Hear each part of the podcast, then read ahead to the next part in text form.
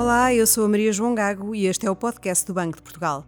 Neste episódio vamos conversar com Homer Gonçalves, diretor adjunto do Departamento de Estatística, sobre a base de dados de créditos bancários contraídos por particulares e empresas, a Central de Responsabilidades de Crédito, ou CRC. Também vamos ficar a saber como são registadas nesta base de dados as renegociações de crédito à habitação feitas segundo as regras para ajudar as famílias a lidar com o aumento das taxas de juro.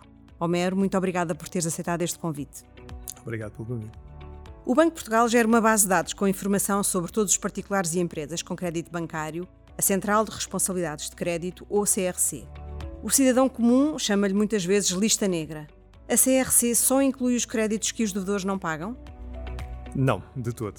A CRC tem informação sobre todos os créditos contraídos em Portugal, seja por empresas, seja por particulares. Eh, como felizmente em Portugal a taxa de incumprimento é reduzida, a maior parte da informação que está na CRC é informação positiva, ou seja, de créditos que estão a ser pagos. Portanto, uma coisa que importa deixar bem clara é que a CRC está mesmo muito longe de ser uma lista negra. E qual é a utilidade desta, desta base de dados? Eh, o principal objetivo da CRC é apoiar as entidades financeiras na avaliação do risco dos seus clientes. Isto é feito disponibilizando informação agregada sobre o endividamento de cada uma das pessoas, de cada uma das pessoas ou das empresas que está a solicitar o crédito. Por que isto é importante? Isto é importante porque sem a CRC o que acontecia é que os bancos teriam maior dificuldade em avaliar o risco de crédito dos seus clientes. Eh, e, como tal, ficariam limitados na sua capacidade de oferecer as melhores condições de crédito ajustada ao risco de cada um dos devedores.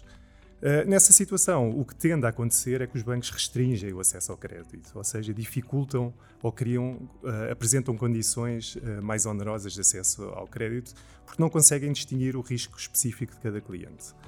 Portanto, ao invés, e voltando à tua primeira questão, ao invés de ser uma lista negra que existe para bloquear ou para dificultar o acesso ao crédito, a CRC serve exatamente o propósito contrário. O objetivo é mesmo facilitar o acesso ao crédito aos milhões de pessoas e de empresas que necessitam de financiamento bancário e têm condições para cumprir o serviço de dívida. Do mesmo modo, eh, esta base de dados também permite mitigar o risco de sobreendividamento, quer de particulares, quer de empresas. Eh, há outras utilidades, e eu também gostaria aqui de destacar. Em particular, a CRC é muito útil também para fomentar a mobilidade dos clientes de crédito entre bancos, isto porque mitiga também a assimetria de informação que existe eh, sobre os clientes entre bancos. Outra grande utilidade, e esta também gostaria de destacar, é o permitir a todas as pessoas e as empresas uh, saber a qualquer momento as responsabilidades que têm junto do sistema financeiro.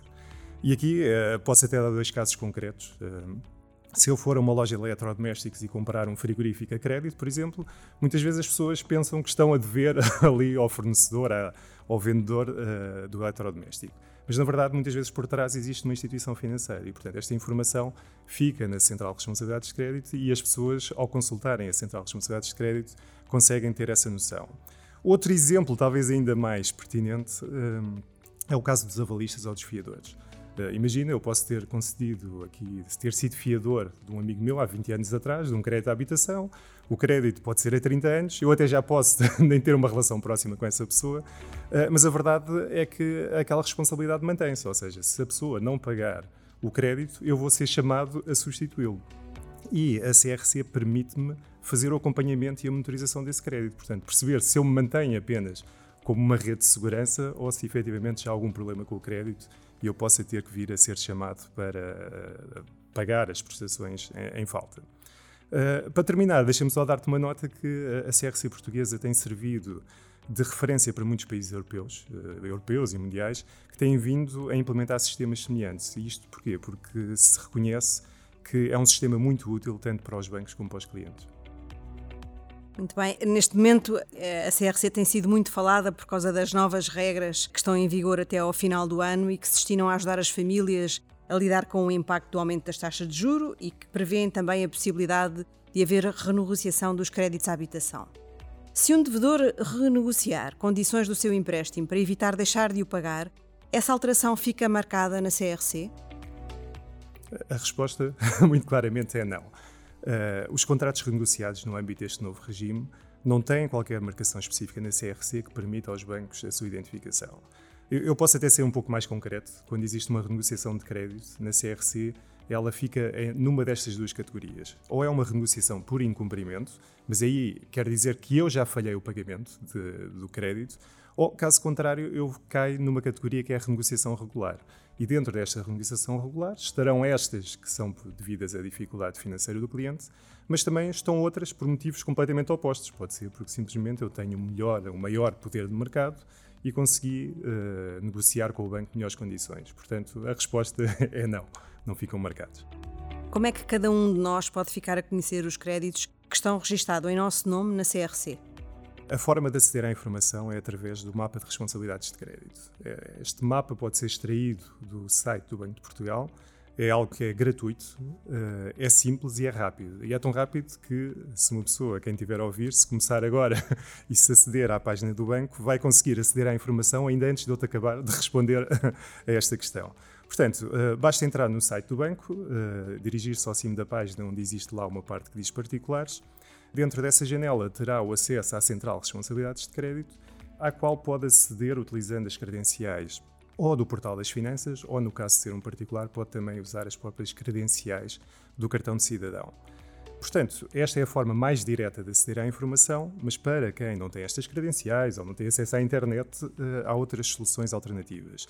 Pode solicitar a informação por correio, enviando o pedido aqui para o Banco de Portugal, ou pode também deslocar-se a uma das delegações do banco e pedir presencialmente eh, a consulta desse mapa.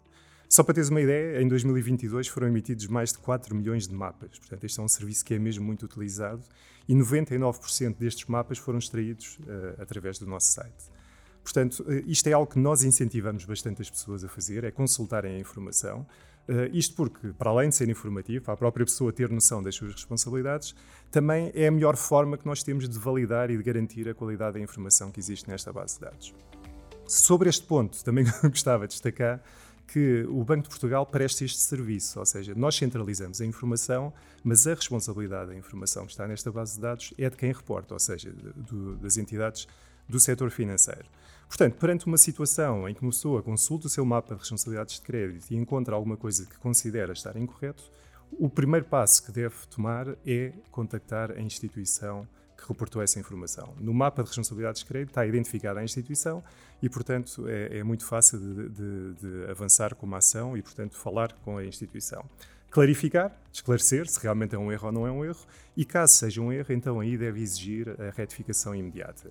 Isto é importante porque, a partir do momento em que o banco reporte para o Banco de Portugal, a correção é imediata. Portanto, se eu hoje vejo um erro, se conseguir contactar hoje mesmo com o banco e se confirmar, eh, e o banco reportar nessa altura, eh, a base de dados será logo corrigida de forma imediata.